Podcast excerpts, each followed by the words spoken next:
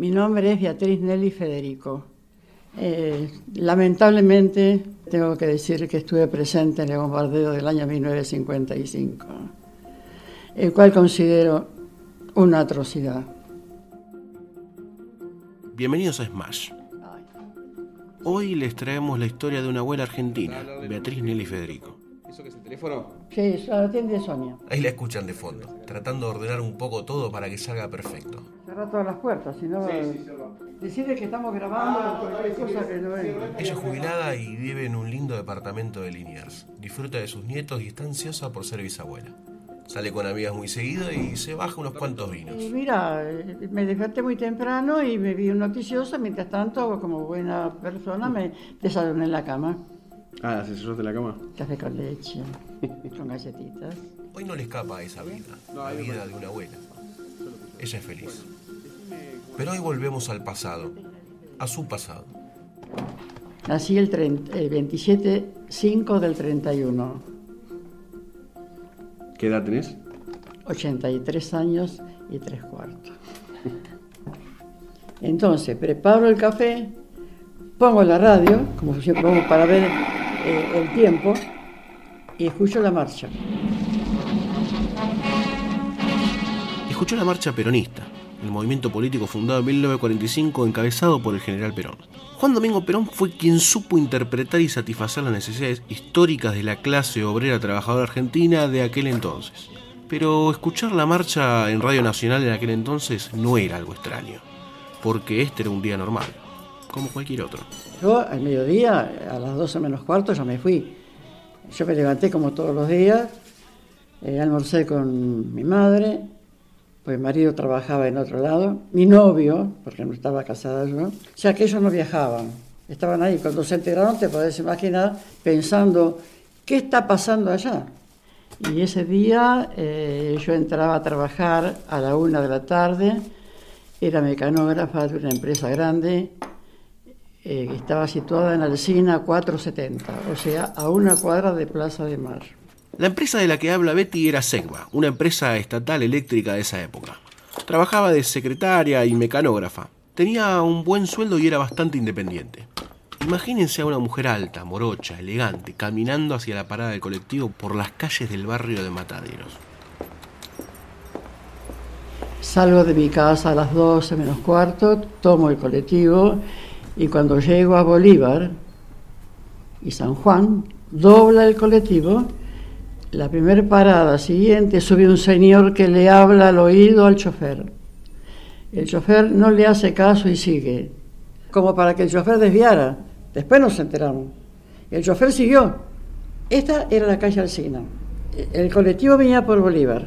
Cruza, y claro, como no le creyó el chofer al señor y vio que no se podía meter, entonces quedó ahí.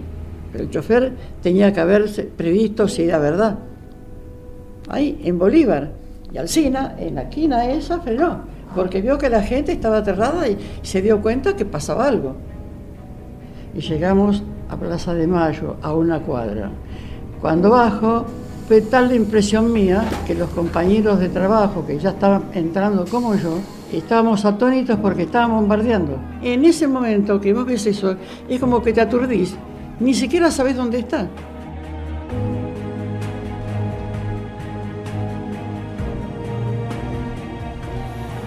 Betty estaba en la Plaza de Mayo, la plaza que reúne a todos los argentinos ante cualquier evento de magnitud histórica. Y ese día no era para menos. Eran épocas muy violentas en nuestro país, polarizadas en extremos ideológicos muy marcados, y la ausencia de una oposición partidaria al peronismo como alternativa democrática permitió que diferentes facciones que no eran políticas cumplieran ese rol. Perón o Cristo, gritaba la iglesia. El peronismo respondía, Perón sí, curas no. Medidas como Perón siendo excomulgado o la supresión de la obligatoriedad de enseñanza religiosa dieron comienzo al fuego cruzado. Ese día iba a haber un desfile militar, pero Perón fue alertado horas antes de que se iba a usar como excusa para bombardear la Plaza de Mayo y la Casa de Gobierno. Era el intento de un golpe de Estado. Ese día todos fueron a la plaza. Nenes, trabajadores, mujeres y hombres, todos ellos argentinos.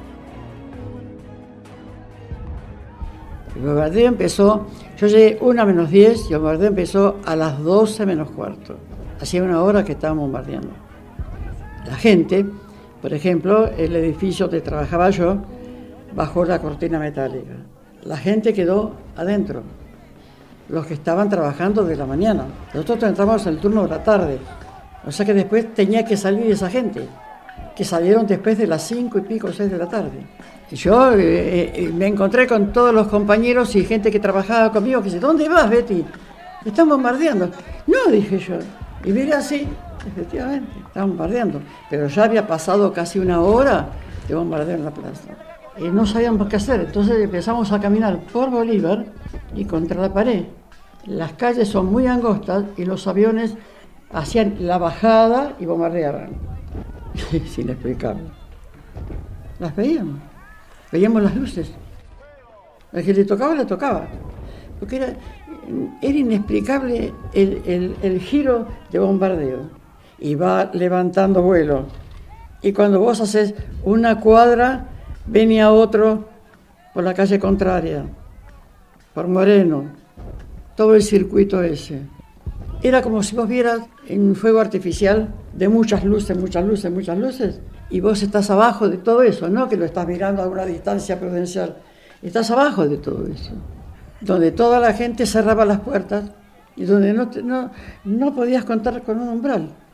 Además, que no te dejaba entrar nadie. En las iglesias también. Pero estábamos en el foco, era un foco eso. Gente querida seguía eh, caminando, ensangrentadas seguían como podían. Vimos heridos, vimos caer gente, seguimos caminando sin saber a dónde íbamos.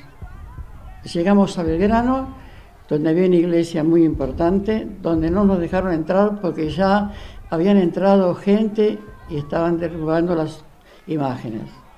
La gente no nos dejaba entrar a las casas, seguimos caminando hasta llegar a la calle Entre Ríos.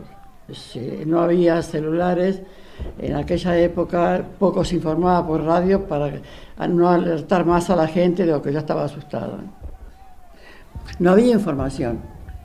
Estaba la radio eh, nacional, como es ahora, este, todas las, radios eh, opinaban lo mismo, no se podía llegar hasta ahí. Y nadie sabía lo que pasaba. Mi madre no sabía lo que pasaba.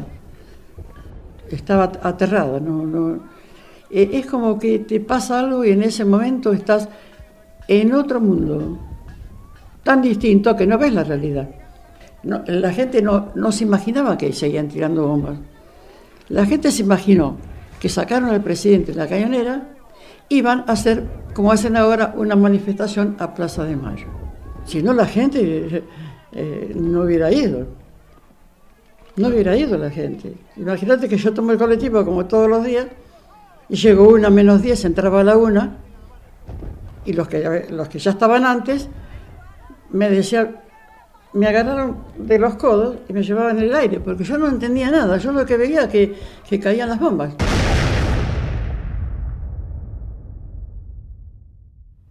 Ese fue el último sonido que escucharon 355 argentinos el 16 de junio de 1955. Ningún argentino entendía lo que estaba pasando. Los únicos que lo hacían eran los que manejaban esos aviones.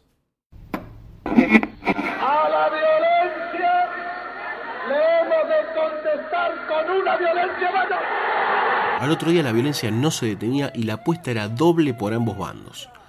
Nadie podía saber cómo iba a terminar y nadie podía entender la masacre del día anterior. La vida seguía para todos.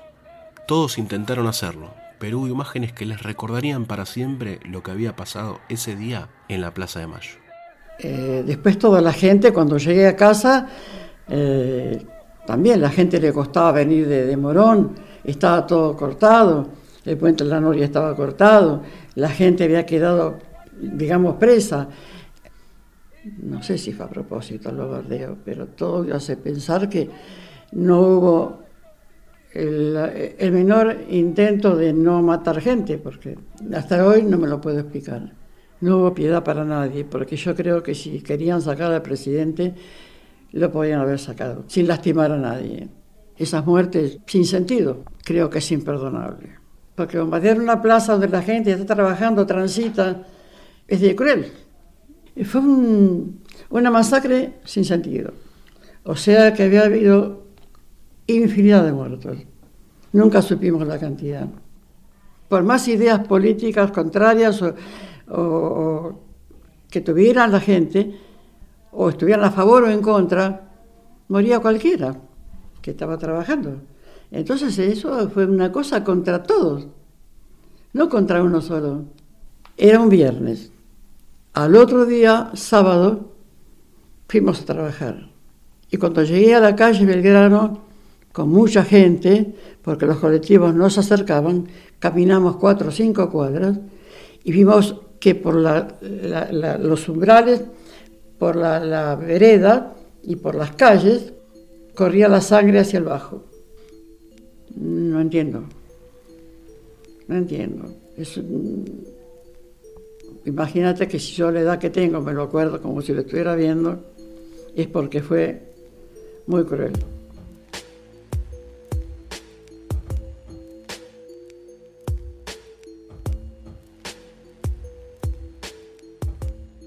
Esa crueldad de la que habla Betty duró más de 60 años en ella. Y después de 60 años, habiendo vivido tantas cosas, le pregunto si todo esto sirvió para algo y qué pasó después de este día tan infame. Y me dice que... Que no siguió. Después fueron viniendo eh, peronistas y antiperonistas. Empezó la, la diferencia entre ellos. Empezó el malestar en las empresas, porque unos estaban a favor y otros no. Después, en otra época, vinieron los militares a las empresas a ocupar los puestos de supervisores. Ellos estaban como grandes señores en, las eh, oficinas principales y los pobres jefes tenían que informarles lo que tenían que hacer. Pasado un tiempo, se adaptaron y nosotros a ellos.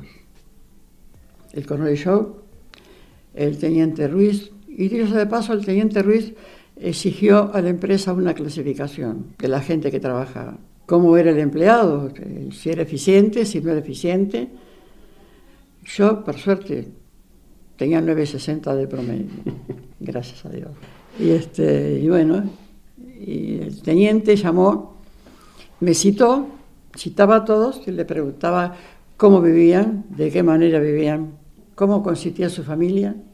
Y yo tenía un poco de miedo porque ya tenía mi hija y yo no, no, quería dar datos porque no sabía si era para bien o, para qué. Bueno, así fueron sacando a mucha gente que no tenía que estar ahí también. Porque se llevan una persona y bueno, la ves nunca más, es porque los torturaron.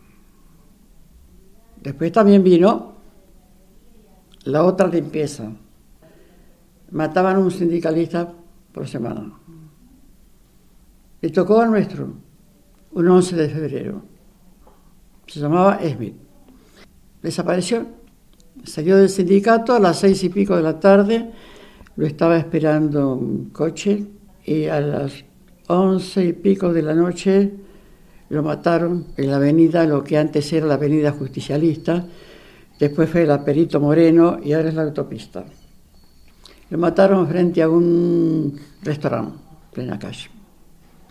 Toda la semana faltaba uno. Los sindicales eran de base peronista. Bueno, la base peronista era debido a las conquistas que se tienen en aquel tiempo. Era como que querían desmantelar un sindicato. Yo tenía una compañera que el esposo trabajaba en el sindicato y bueno, vino a trabajar un lunes aterrada eh, no podía hablar. No podía hablar porque tampoco sabíamos si alguno de los que estaban ahí estaba de acuerdo con lo que estaban haciendo. Entonces la gente tenía miedo de hablar. Era como una censura hablar. Y bueno, y ella contó que tenía un bebé. Ella contó que estaba en el patio de su departamento planchando, tocan el timbre y le dicen, somos compañeros de su esposo se lo llevaron y no vio nunca más. Pasado tres o cuatro meses, vinieron a buscar a ella. Faltaban compañeros eh, que después nos enteramos que habían sido torturados. Los iban a buscar a su casa, algunos de ellos tenían agenda y por medio de la agenda iban a buscar a otros. porque se consideraban activistas. Entonces ahí empezó el, el drama de no hablar y el miedo de no hablar, porque no sabíamos qué nos podía pasar, no solamente a nosotros, a los familiares. Eh, y lamentablemente, con mucha pena, veíamos lugares vacíos, sillas vacías. fue, eh, fue muy, muy cruel, muy, muy cruel. Esta historia la escuché muchas veces, porque hay algo que no les conté. La abuela Betty es eh, mi abuela, pero hoy contándote esta historia también es la tuya. Entendí en el peligro que había estado, porque estaba asustada, pero no, no llegaba a entender.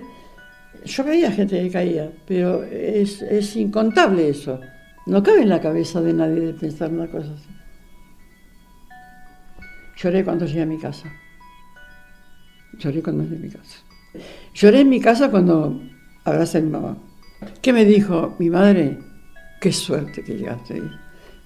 Por eso, pues eso fue Trabajaba, le ayudaba a mi madre porque en realidad eh, tenía buen sueldo.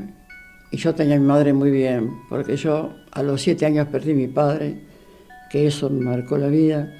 Y, este, y yo estaba agradecida de todo lo que había hecho por mí todo. Pasamos miseria, pasamos hambre con ella y salimos a flote. Entonces, la vida.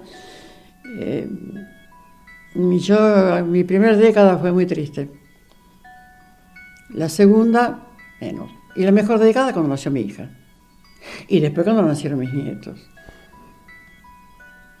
Porque yo siempre digo, cuando me vaya de acá, no sé si voy al cielo, porque buena, buena no soy.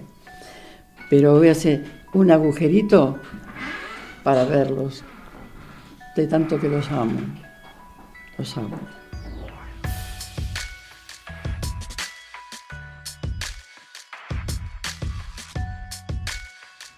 Esto que escuchaste fue Smash, un podcast realizado y producido por Lunfa FM, un podcast con historias que te van a abrir la cabeza. Mi nombre es Alejandro Some y esto fue Sillas Vacías. Gracias por escuchar.